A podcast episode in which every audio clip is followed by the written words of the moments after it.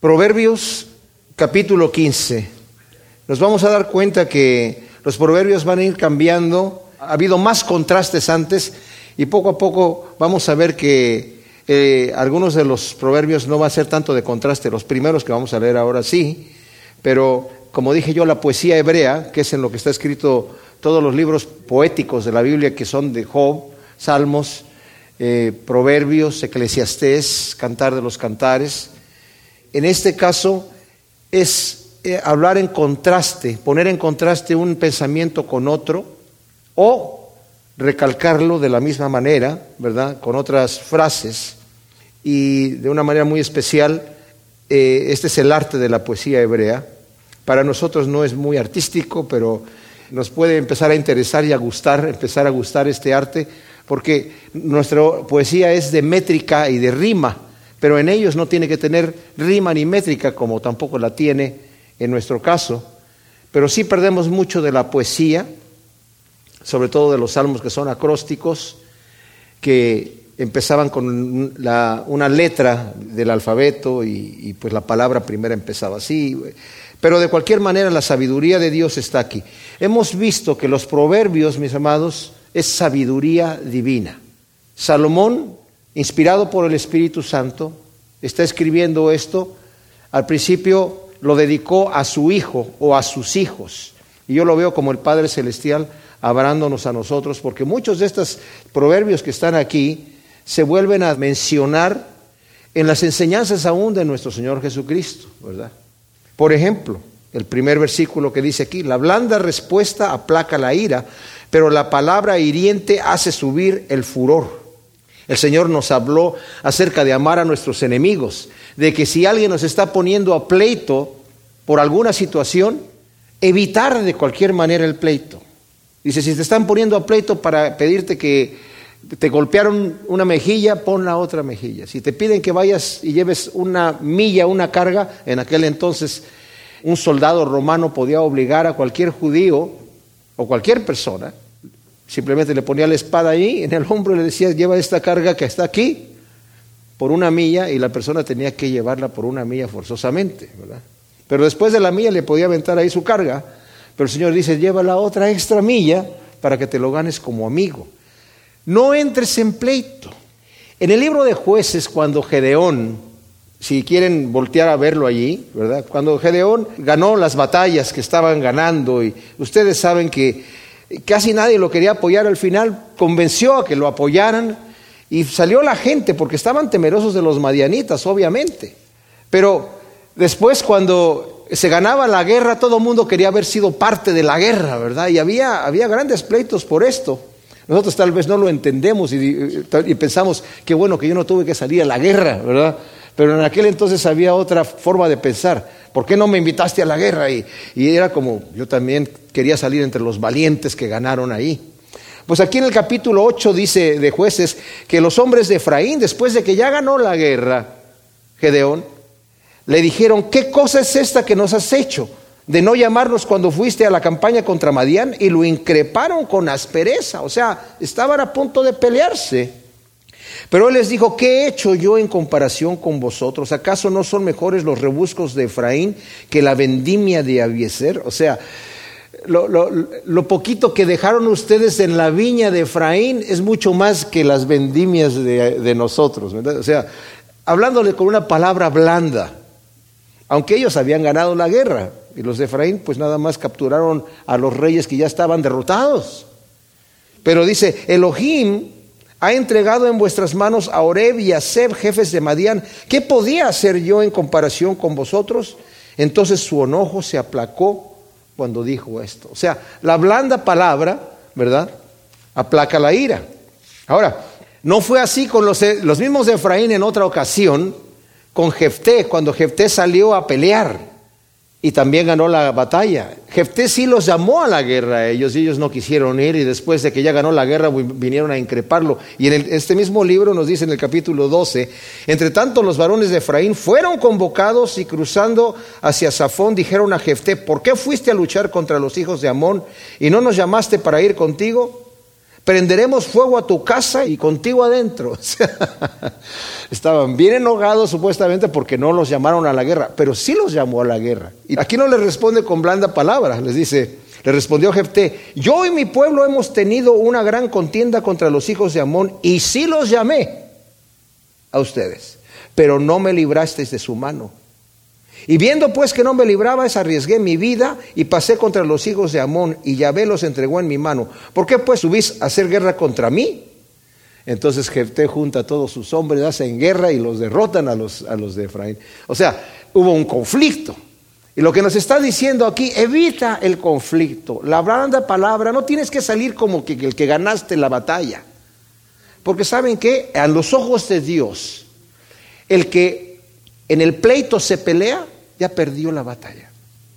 Porque en los ojos de Dios dice, el que pone la otra mejilla es el que golpeó más fuerte. El que ora por el enemigo es el que amontona ascuas de fuego sobre su cabeza. Eso no quiere decir que le va a quemar la cabeza, sino que su conciencia le va a redarguir.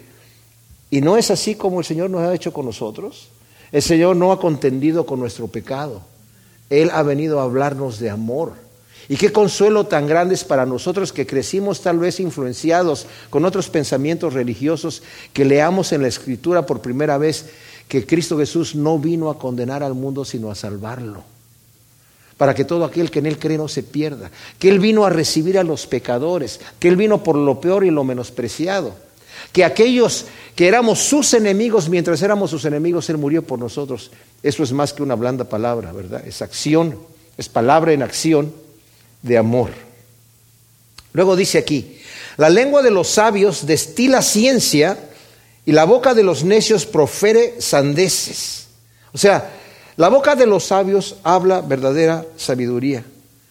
Pablo le dice a Timoteo en su primera carta en el capítulo 6, en el versículo 20, Oh Timoteo, guarda lo que se te han comentado, evitando profanas y vanas palabrerías y los argumentos de la falsamente llamada ciencia. Hay una verdadera ciencia, que es la que profiere el sabio que tiene la sabiduría divina, pero la boca de los sabios que habla la sabiduría de Dios, habla la verdadera sabiduría. Pero la boca de los necios profiere sandeces. Dice la escritura en Romanos, profesando ser sabios, se hicieron necios. Cambiaron la verdad de Dios por la mentira.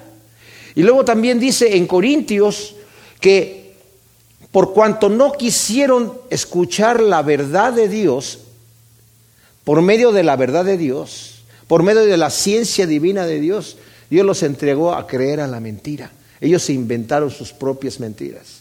Acabo de ver en un noticiero hoy en la mañana, estaban haciendo gran alarde que, de que encontraron una mano de un esqueleto de no sé cuántos millones de años. Dice, por fin esto nos va a dar la respuesta de saber de dónde venimos. Dije, oye, la boca de los necios profiere sandeces, ¿verdad? Y las excusas que dan esta gente para negar la existencia de Dios son tan absurdas y tan infantiles. Claro, lo dicen en el nombre de la ciencia y pues poca gente se atreve a contradecirlos. Pero la boca de los necios profere sandeces. Los ojos de Yahvé están en todo lugar, escrutando a los malos y a los buenos. Los ojos de Dios están en todo lugar. Dios todo lo escudriña. Su presencia está en todos lados. A veces eh, pensamos que Dios, ustedes saben que en el Antiguo Testamento la gente, a veces los enemigos del pueblo de Israel pensaban que Dios era local y hacían guerra contra el pueblo de Israel y nos derrotaron, decían el, el enemigo.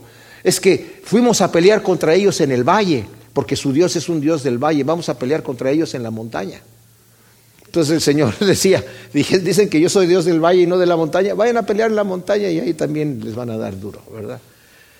pero nos reímos de eso, pero a veces, a veces pensamos nosotros que Dios está localizado.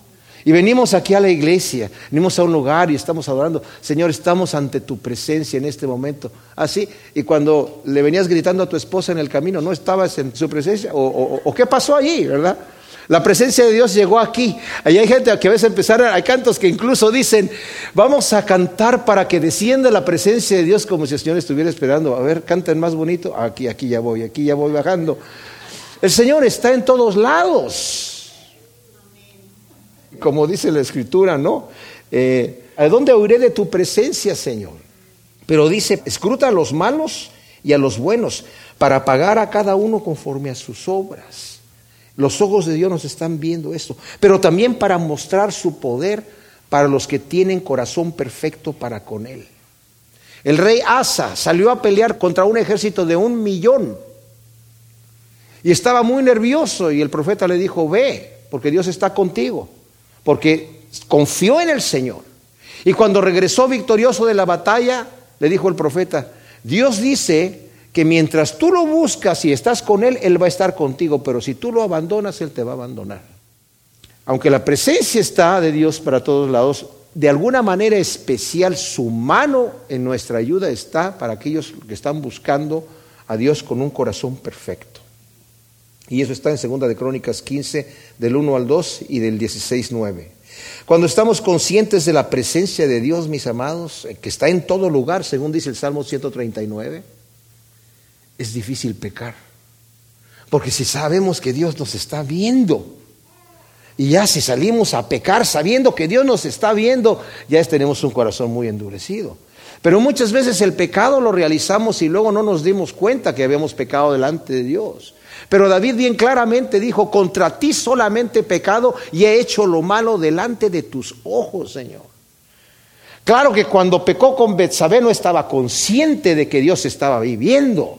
Y cuando mandó matar a Urias, no estaba consciente de que Dios estaba viendo allí lo que estaba haciendo, pero después se dio cuenta cuando meditó en la vileza de su pecado, ¿verdad? Árbol de vida es la lengua apacible, pero la perversa hiere en lo vivo. ¡Wow! Ciertamente. La lengua, dice Santiago, es un instrumento que hay que tener mucho cuidado. Por un lado, puede producir un buen fruto cuando se usa para dar sabiduría, para dar consuelo, para hablar de parte de Dios. Mis amados, nosotros la iglesia somos los representantes de Cristo aquí en la tierra. Y como cristianos debemos reflejar el carácter de Cristo Jesús. Y cuando hablamos con alguien debemos de pedirle sabiduría a Dios. ¿Qué es lo que Cristo le diría a esta persona? Para no ofender. Pero fácil es ofender. Y de hecho Santiago en el capítulo 3 dice que la lengua es perversa. Dice, es difícil de controlar. Pero aquella persona que es capaz de controlar la lengua es un varón perfecto capaz de controlar todo el cuerpo también.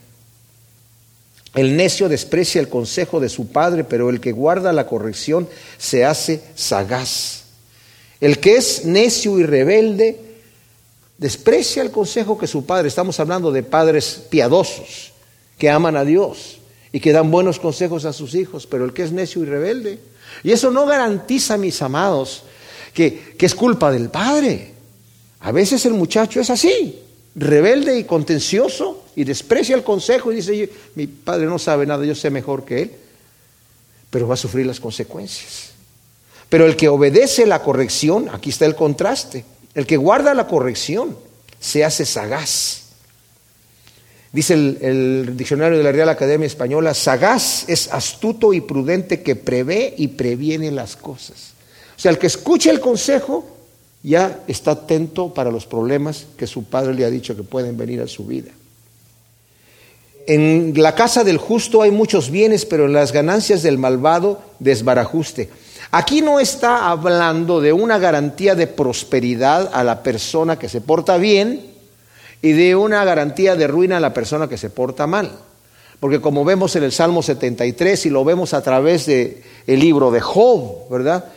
Que Dios es absoluto y el mismo Pablo dijo, yo he aprendido a tener abundancia y a padecer necesidad, a estar saciado como a tener hambre. He aprendido a vivir cualquiera que sean mis circunstancias, todo lo puedo en Cristo que me fortalece. Ese es el contexto en lo que lo utiliza el apóstol Pablo. Pero aquí se está refiriendo a las riquezas bien habidas del justo, son bendiciones que se disfrutan en paz. El que trabajó para obtener lo que tiene y lo hizo legalmente, cuando llega a su casa a disfrutar lo que Dios le ha dado, tiene paz para disfrutarlo, porque lo ha ganado honradamente. Pero en cambio las riquezas mal habidas del impío, como dice aquí la segunda parte, vienen acompañadas de contienda, de insatisfacción, de pleito y de intranquilidad. Los labios de los sabios esparcen ciencia, no así el corazón de los necios. Y esto es una comparación a lo que nos dijo ya en el versículo 2, que la lengua de los sabios destila ciencia, pero la boca de los necios profiere sandeces. Como dijimos, está la verdadera y la falsamente llamada ciencia. El versículo 8. Abominación a Yahvé es el sacrificio de los impíos, pero la oración de los rectos es su deleite. Dios abomina los sacrificios de los impíos. Isaías, en el primer capítulo, del versículo 10 al 20, el Señor dice, estoy harto de sus sacrificios, por cuanto ustedes son malvados y perversos, sus sacrificios y sus fiestas solemnes me son abominación, no los puedo soportar, me tienen harto. Dios aborrece el sacrificio que le hace un impío, porque a veces pensamos que con un sacrificio vamos a quedar bien. Cuando Saúl había sido nombrado rey, una de sus primeras batallas que, a las cuales salió, el Señor lo mandó a destruir a Amalek, por cuanto Amalek persiguió a Israel cuando venían saliendo de la tierra de Egipto y los atacó por la retaguardia, matando mujeres, niños y ancianos que eran los que iban hasta atrás. Y hubo un pleito con Amalek ahí y venció Israel, pero no los exterminaron. Acá, el Señor dijo, ahora quiero a ese pueblo exterminado porque tienen un odio especial contra Israel. Y le mandó exterminar todo. Le dijo, no saques nada de ahí, ni animales, ni nada, extermina todo. Pero cuando fue Saúl y regresó con los animales más gordos, ¿verdad? Samuel, que ya estaba viejo y ciego, se acerca y le dice, ¿qué hiciste? Hice todo lo que Jehová me mandó hacer. Y entonces, ¿qué es ese balido de ovejas y ese mugido de vacas que estoy escuchando? Ah, dices que el pueblo, bueno, perdonó lo mejor que había ahí para ofrecerlo en sacrificio a Jehová. Ese sacrificio a Jehová no era que lo iban a ofrecer en un holocausto donde se iba a quemar completo, sino lo iban a asar ahí y se lo iban a comer. Y le dice, el Señor prefiere la obediencia a los sacrificios. De hecho, cuando hay desobediencia, el Señor aborrece y abomina los sacrificios, como nos dice aquí. Abominaciones a Yahvé, el sacrificio del impío. Pero en cambio, la oración de los rectos es su deleite. Porque como nos dice Apocalipsis 5, 8 y 8, 4, que el Señor está oliendo las oraciones de los santos como incienso que suben delante de Dios. O sea, la oración nuestra para el Señor es un deleite. ¿Quieren deleitar al Señor? Tómense su tiempo para orar y el Señor está con una sonrisa en la cara por causa de nuestra oración. ¿Se imaginan ustedes qué increíble que podamos darle ese gozo al Señor? Yahvé aborrece el camino del malvado, pero ama a quien va en pos de la justicia. Pues esto es bastante se explica solo, ¿verdad? La reconvención molesta al que abandona el camino. El que aborrece la corrección morirá. Eh, dice la nueva traducción viviente, el que abandona el buen camino será severamente disciplinado. El que odia la corrección morirá. Y la reina Valera contemporánea, para el descarriado la corrección es molesta, pero aborrecerla conduce a la muerte. Ciertamente el malvado no quiere ser corregido. El Seol y el Abadón están delante de Yahvé. Cuanto más los corazones de los hijos del hombre. Ahora este el Seol y el Abadón está hablando de espanto. El Seol, ¿verdad? Es abismo, tumba. El Abadón, leemos la palabra Abadón en el Apocalipsis, Apolión, en el capítulo 9, 11, refiriéndose a un demonio que es el que es capitán de esos eh, seres que van a salir del abismo, ¿verdad? Con, con aspecto de cabello de mujer y con cola de escorpión y van a herir a los hombres que están en el planeta. Pero el, el detalle es que dice, si el Señor está conociendo todo el mal intenso que hay dentro de las entes demoníacas y no voltea el rostro para esconder lo que está viendo, cuánto más va a estar escudriñando los corazones de los hombres. ¡Wow! Cuando el Señor habla al pueblo de a, su iglesia en Apocalipsis, a todas les dice, yo conozco tus obras. Eso quiere decir, yo sé exactamente todo lo que tú haces, todo lo que tú piensas y todas las intenciones de tu corazón. Todo lo conoce el Señor. Por un lado, eso me debe dar temor de Dios para que mis intenciones sean puras, pero por otro lado también me da un consuelo de poder acercarme al médico de médicos que sana el corazón y sana mis imperfecciones con sus perfecciones, ¿verdad? Y con el poder de su Espíritu Santo. O sea, es bueno que sepamos que la presencia de Dios está en todos lados. Y el Salmo 139 donde dice, ¿a dónde huiré de tu presencia? Si me monto a las alas del alba, tú estás ahí. Si voy hasta abajo del abismo, tú también estás ahí. No quieres ir ahí. Pues el Señor me está mirando, sí, como policía. A ver, oh, mira lo que acabas de hacer. Uh, ay, ay, ay. No, si sabes. Supieras aquí todo lo que tengo escrito, vas a ver. Pero yo me acuerdo que un niño llegó con su papá, que era pastor, y le dijo, oye, me dijeron en la escuela dominical que, que Dios me está mirando todo el tiempo. Sí. ¿Y por qué? Dice, porque no puede quitar sus ojos de amor de ti. O sea, no es que me está mirando así, sino me está mirando con amor.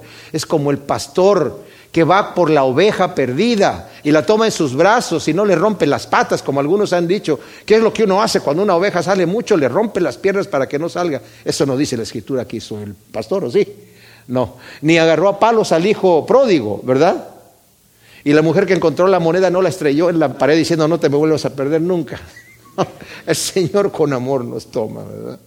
El escarnecedor no ama al que lo reprende, ni frecuenta a los sabios. Nuevamente, también referencia, ¿verdad? El, al versículo 10, que el escarnecedor no le gusta, dice la, revisión la Reina Valera contemporánea, al burlón no le gusta que lo reprendan, ni tampoco se junta con los sabios, porque al juntarse con los sabios va a ser reprendido, ¿verdad? Entonces dice, mejor, ¿con quién se, se, junta el escarnecedor? Escarnecedor es el burlón, el malvado.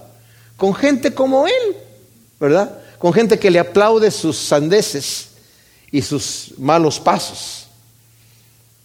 Pero pues, obviamente, yo me acuerdo que una vez escuché a uno de estos predicadores motivacionales en la televisión que estaba diciendo, no te juntes con la gente que te reprende. ¿Para qué? Júntate con la gente que te aplaude. Mis amados, eso no es bueno.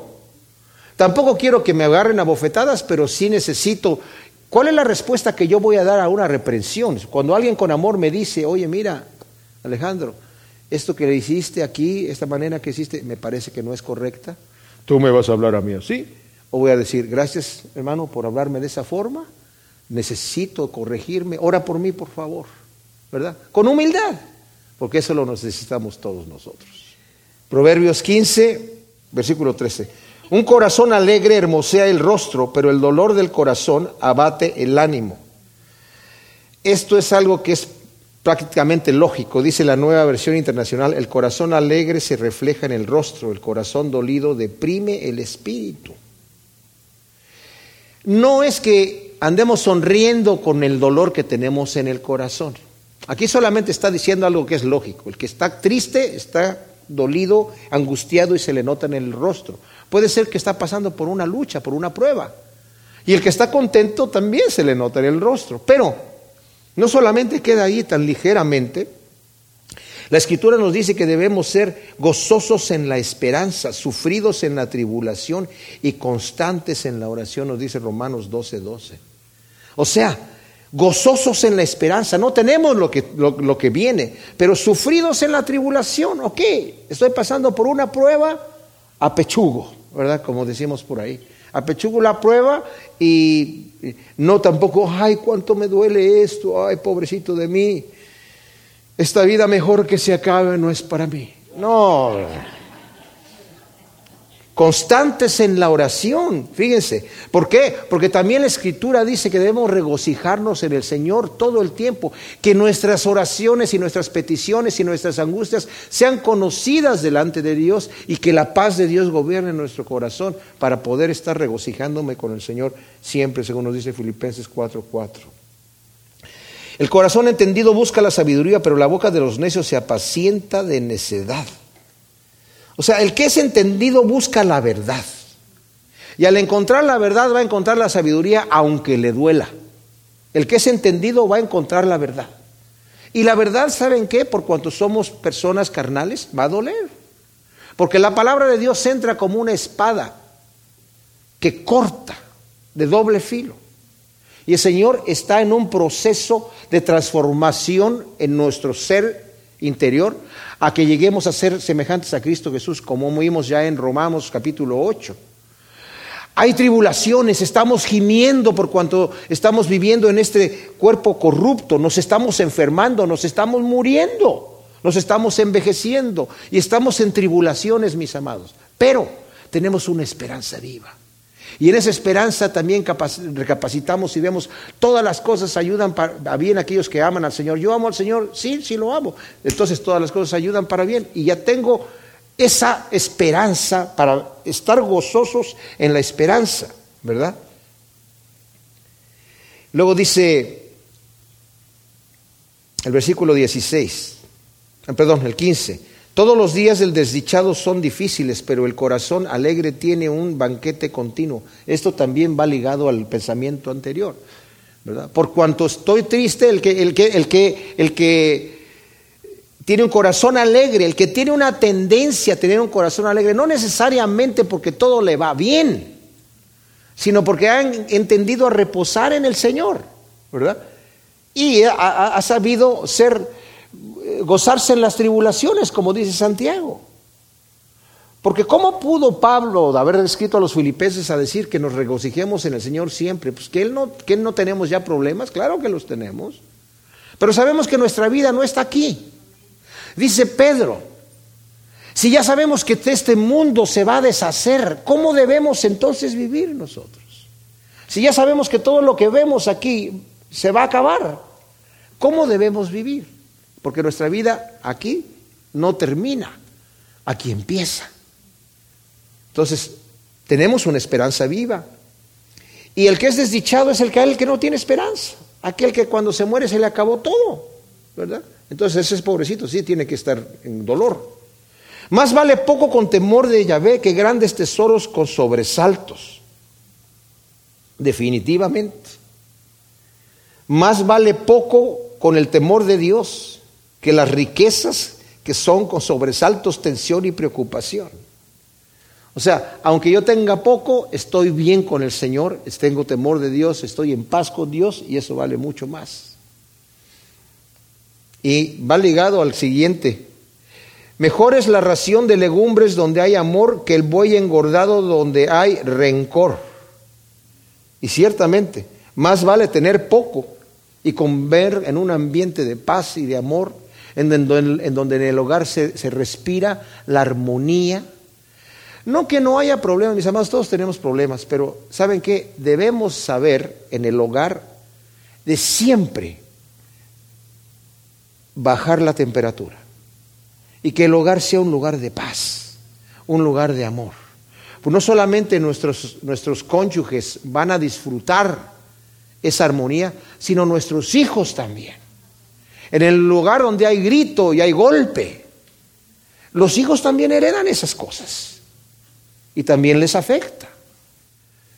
Y mejor es una relación de legumbres donde hay amor que donde hay grandes riquezas y hay grandes banquetes, pero esas, como esas películas, yo no solamente lo he visto en películas, no lo he vivido, que se sienta la familia a comer, a tener la cena de navideña o la cena de no sé qué, y están a gritos casi aventándose los platos en la cara, ¿verdad? Eso es terrible, es terrible. Pero por eso dice, mejor vale que te estés comiendo una zanahoria en donde dices te quiero mucho, ¿verdad? De amor, a que te estés comiendo un filé miñón, ¿verdad? Un churrasco y, hay golpes, se están aventando los cubiertos. El hombre iracundo provoca contiendas, pero el que tarde se enoja apacigua la rencilla. El que es iracundo Contraste entre el iracundo y el que se sabe controlar. Por eso nos dice la escritura, está bien que te enojes, pero no peques. Airaos, pero no pequéis. No dejes que el sol se ponga en sobre tu enojo. O sea, te vas, tuviste un conflicto, por haber tenido un conflicto y el hecho de que te enojaste, no estás pecando. Estás pecando si lo sacas afuera. La escritura nos prohíbe aún disciplinar a nuestros hijos cuando estamos enojados. Puede que nuestros hijos hagan algo que provoca en nosotros ira y lo provoca con razón. Pero si castigamos a nuestros hijos con ira, se nos va a pasar la mano. Entonces dice que el hombre que es iracundo al final provoca contiendas, pero el que se tarde se enoja, apacigua la rencilla. O sea, si te vas a enojar, piénsalo bien y te enojas mañana, ¿verdad? Y, miren, hermanos, eh, a veces es necesario hacerlo. A veces es necesario venir y arreglar el conflicto, ¿verdad? Pero ya, ya bien pensado, tampoco con golpe y con, con grito, sino simple y sencillamente. Cristo se enojó varias veces y a veces tomó acciones fuertes, pero pensadas no, reaccionó. Aun cuando echó a los mercaderes del templo, no es que llegó simplemente, ¿qué están haciendo esta gente aquí? Uh, uh, pa, y agarrara así. No, se tomó el tiempo de hacerse un látigo, ¿verdad? o sea, estamos hablando de Cristo Jesús, el Rey de Reyes y el Señor de Señores, el Creador del universo. También se airó y tuvo razón, pero el que tarde se enoja apacigua la rencilla. El camino del perezoso es como seto de espinos, pero la senda de los rectos es llana. Este me gusta. La nueva traducción viviente dice, el camino de los perezosos está obstruido por espinas, pero la senda de los íntegros es una carretera despejada. El perezoso siempre tiene excusas para no hacer nada. Todo se le hace difícil y le pone un pero a todo. Es que no se puede. Es que es muy difícil, yo no lo sé hacer, yo no, ¿cómo le hago? No sé, hoy, ay, no, no, no, no, no, se me complica la vida. El que es perezoso tiene un camino lleno de espinos y, por dónde me voy, mejor me quedo sentado, ¿verdad? Pero el recto, el que es recto, tiene la, la carretera enfrente, ¿verdad? Porque para la persona que rectamente va a hacer las cosas, al que es diligente, al que es trabajador, se le abren todas las puertas, se le abren todas las puertas. Ciertamente, venía yo escuchando un estudio en el camino de, cuando el Señor le dice a la iglesia de Filadelfia, yo tengo la llave, el, que cierra las puertas y nadie las abre y el que abre las puertas y nadie las cierra. A veces el Señor nos cierra una puerta y a veces el Señor no la abre. Debemos acostumbrarnos a respetar. Cuando la puerta yo la estoy empujando y está cerrada, ok, Señor, tú, la cerraste, entonces está ahí. Pero no, el perezoso le encuentra todas las puertas cerradas, ¿verdad? Pero el que es justo empieza a abrir, empieza a abrir y empieza a andar y se le hace una carretera enfrente. El hijo sabio alegra al padre, pero el hombre necio es deshonra de la madre. Y esto va eh, en armonía con lo que ya nos dijo en el versículo primero de, de este mismo libro de Proverbio 10. El hijo sabio alegra al padre, pero el hijo necio es tristeza de su madre. De veras, como dije cuando comentamos aquello, está hablando del padre y la madre como uno, como uno solo. ese es el arte, como dije yo, de la poesía. El que es sabio alegra al padre y a la madre, pero el que es necio los deshonra y es una vergüenza para la familia tener un hijo necio o una hija necia en el caso. La necedad divierte al falto de entendimiento, pero el hombre inteligente endereza su andar. El necio se divierte en necedades. La imagen que me vino cuando estaba yo leyendo este, este, este proverbio es de un bully, ¿verdad? Que parece que ya le dicen en español también así. Y se ha hecho popular este asunto del bully, porque cuando ya supieron lo que significa en inglés, ah, ahora hay bullies, siempre han existido, pero ahora ya es una personalidad, ¿verdad? Se divierten en esas cosas, en hacerle mal a otro. El que es necio se divierte en hacer necedades. El que es impío se divierte haciendo impiedades y, haciéndole mal al prójimo. Pero el hombre inteligente endereza su andar. Aquí no se está hablando de alguien que está caminando mal, como el bully que estaba haciendo eso, pero el que es inteligente dice, no, esto no me conviene, voy a enderezar mi camino, voy a enderezar mi camino. Esto está mal. Por eso la Biblia nos habla mucho de corrección, de disciplina, de reprensión, no son palabras negativas, mis amados, son palabras positivas, son palabras de bien. Está corrigiendo algo que está mal.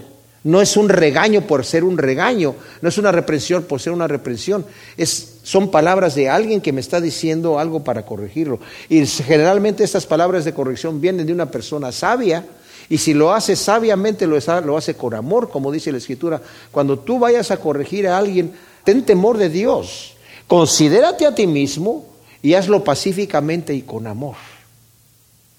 Fíjense que el Señor Jesucristo me impresiona cómo trataba a los pecadores que venían delante de Él. A la mujer adúltera. Después de que ya sus acusadores se fueron porque el Señor les dijo, el que esté libre de pecado, que aviente la primera piedra. No se levantó y dijo, ¿y tus acusadores dónde están, mujer? Ya se fueron. Mira, mujer cochina, ¿no te da vergüenza tu pecado? Vete de aquí. No, le dijo, ni yo te condeno, ve y no peques más, tranquilamente, ¿verdad? Al paralítico que sanó, también le dijo, ve en paz y cuídate de que no hagas, sigas pecando y que no te vaya a venir una cosa peor. O sea, pero con amor, no con una bofetada y un golpe en la cabeza, ¿verdad? Entonces, eh, el que es inteligente endereza su andar. Versículo 22 dice, los planes fracasan cuando no se delibera, pero resultan a fuerza de consejeros.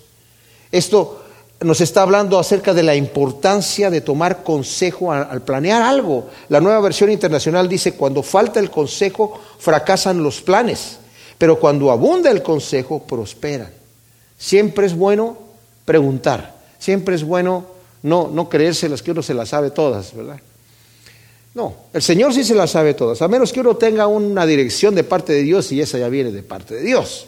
Pero normalmente cuando se planea algo dice, los planes fracasan cuando no se delibera, cuando no hay eh, un consejo.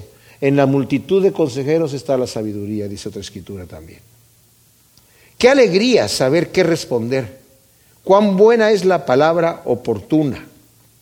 Dice en la nueva eh, versión internacional, es muy grato dar la respuesta adecuada y más grato aún cuando es oportuna. O sea, cuando uno sabe que lo que está diciendo es lo correcto, el Espíritu nos da testimonio a nosotros cuando alguien estamos dando un consejo, ¿verdad? Cuando ustedes han dado un consejo y saben que están dando la palabra correcta, y cuanto más agradable es cuando la palabra es oportuna y se recibe y alimenta y beneficia a la persona que necesita esta palabra, ¿verdad? Es lo que nos está diciendo. El prudente sube por el camino de la vida que lo aparta de la bajada al Seol. O sea, la persona que es prudente escoge el camino de la vida. O sea, camina por él, sabe que va en contra de su naturaleza carnal y por eso es prudente. No se deja llevar por sus sentimientos. Y dice, lo aparta de la bajada al Seol. Al andar en el temor de Dios, eso nos aparta de la muerte y de la muerte eterna. Yahvé arranca la casa del soberbio y planta la heredad de la viuda. Ahora, esto dice, Dios derriba al soberbio y Dios protege a la viuda. En el presente tiempo, tal vez eso no lo vemos suceder todo el tiempo. A veces vemos que la persona que abusa tiene el poder de abusar. Y a veces vemos que la persona que está en conflicto y que es pobre y que es menesteroso y que es viuda, que es huérfano, que es lo... Eh, ¿verdad? La iglesia misma perseguida, vemos que está siendo perseguido y Dios lo permite en este momento. Y este proverbio no está hablando de algo que va a suceder en este momento, pero en el panorama de Dios que es eterno, Él ve ya el futuro como el presente. Por eso dice la Escritura que Él llama las cosas que no son como si fuesen, porque dice el versículo 4 o 5 de Romanos, al injusto, al impío lo declara justo por medio de la fe.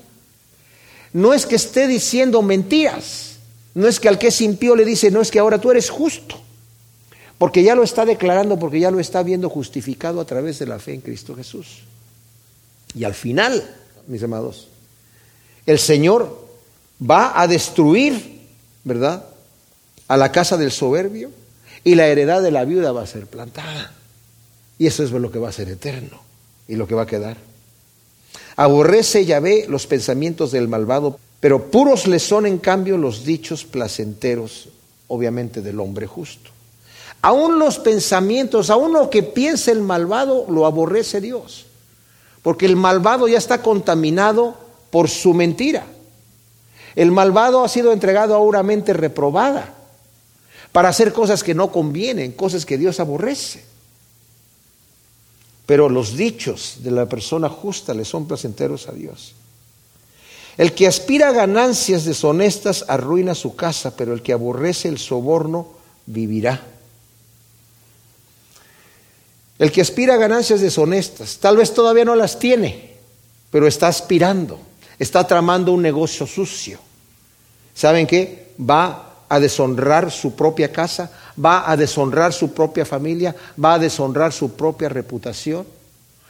Pero mientras está en los planes de ganancias deshonestas, el pecado es dulce, ¿verdad? Cuando, cuando el pecado está poseyendo la carne, el pecado es dulce, pero cuando termina deja un, un amargo sabor. Y aunque el enemigo nos quiera engañar, Mira, si haces este truco aquí no tienes que pagar el impuesto que dice eh, que se tiene que pagar y, nadie va a saber. Mira, contrátate a aquella persona que le hace un truco más fácil y más bonito, ¿verdad?